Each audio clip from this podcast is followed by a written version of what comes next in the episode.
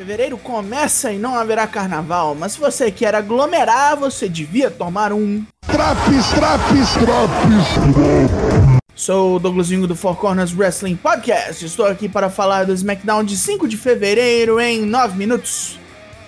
Os caras reclamando por causa de Alalau é sacanagem.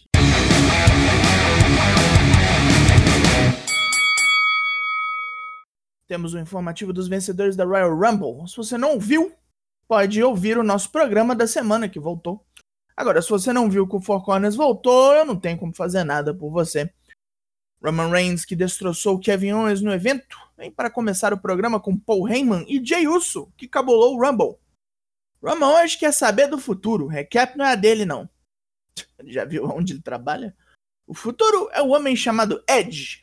Roman está incomodado que Edge tenha visitado o Raw e até o NXT, enquanto não decide quem enfrentará no main event do WrestleMania. Roman crê que é o main event da companhia toda, isso é um desrespeito que ele pretende deixar passar em nome da camaradagem. Mas aí ele pergunta a Heyman por que ele entrou primeiro e está esperando que o Lourão apareça. Heyman pergunta à produção, que informa que Ed ainda não chegou. Roman pistoleia fortíssimo, reclamando que Ed está de brincadeira. O último a brincar com o Samuano foi Kevin Owens e ele não está mais aqui. Quer falar o nome dele mais duas vezes? Vai que ele aparece, né? Roman, antes de deixar o ringue, dá um ultimato a Ed em revelia. Ele deve decidir o seu oponente até o fim do programa.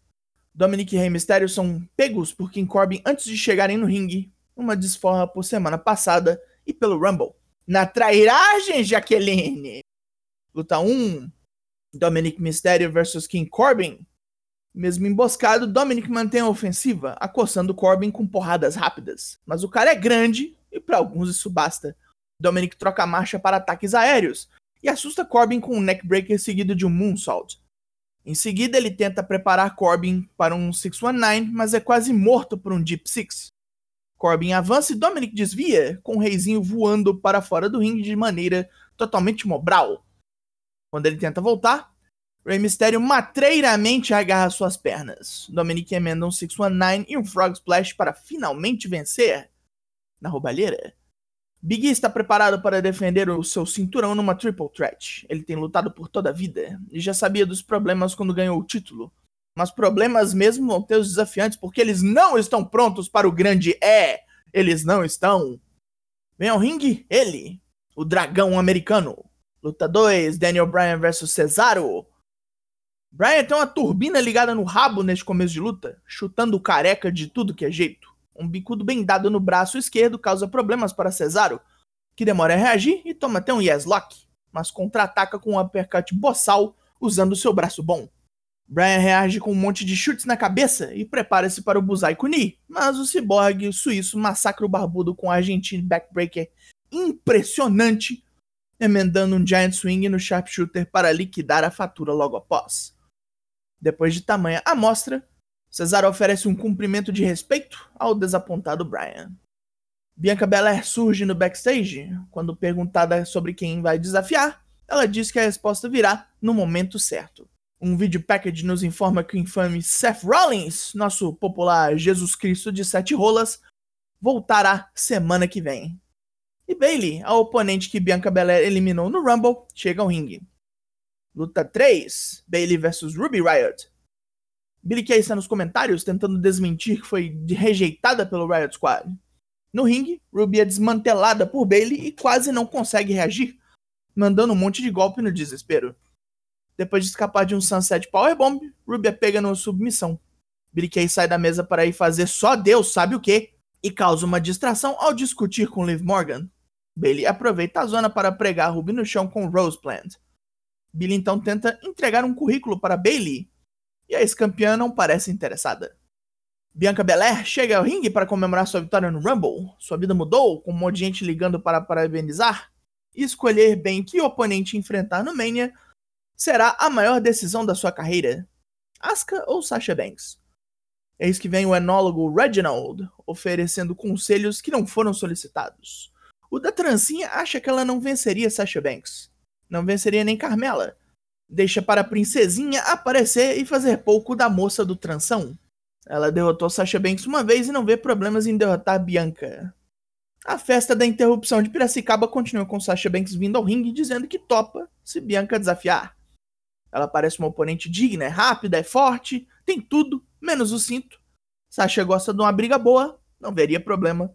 Mas antes que Bianca responda, Reginald mais uma vez se mete no papo, dizendo na lata que Bianca só deu sorte no Rumble. Cheia desta putaria, ela chicoteia o infeliz ex-acrobata com seu tranção. Trancinha, tranção? Já?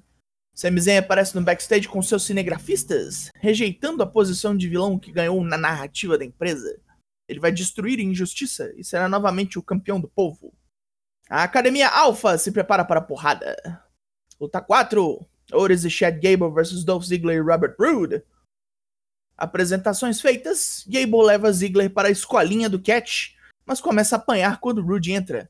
Totalmente bizarra a situação, quando entra os Street Profits para fazer seus próprios comentários via Picture in Picture.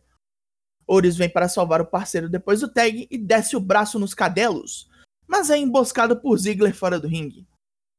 Gable tratoriza Ziggler com seu magnânimo Chaos Fury, mas abre a guarda e toma o Glorious DDT de Rude.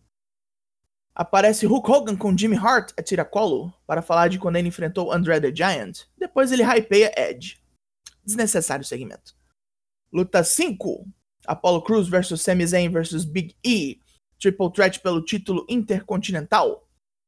Sami tá aqui para apanhar. Ele já toma piau logo de cara. Apollo e E se atracam com o antigo Nação demolindo E com seu Three Amigos.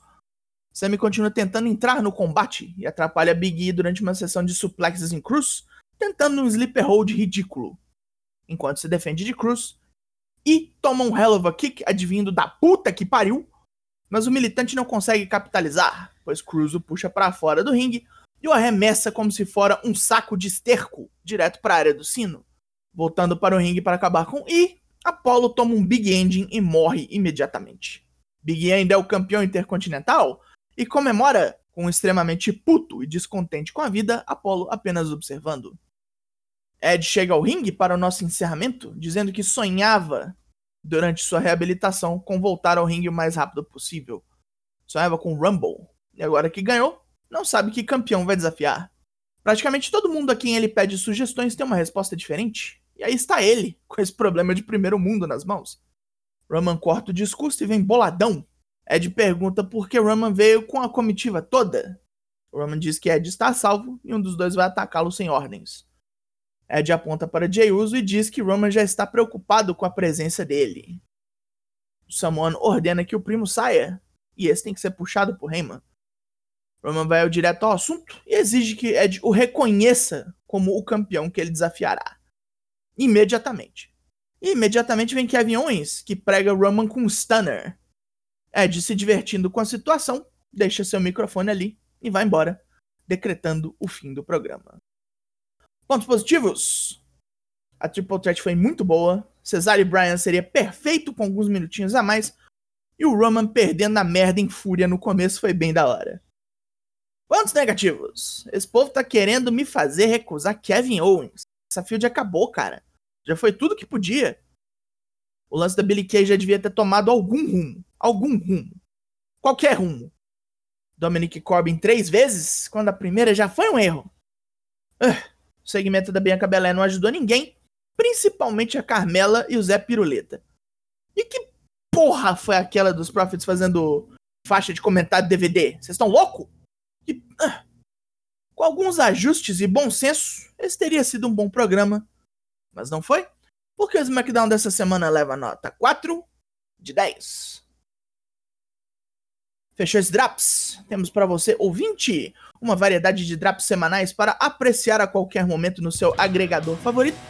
E terça-feira você dá-lhe um pulo no Twitch para ver e ouvir a nossa gravação do podcast semanal. Aparece lá. Meu nome é Douglas Jung, nós somos o Four Corners Wrestling Podcast e eu volto semana que vem. Logo mais, tem mais. Até!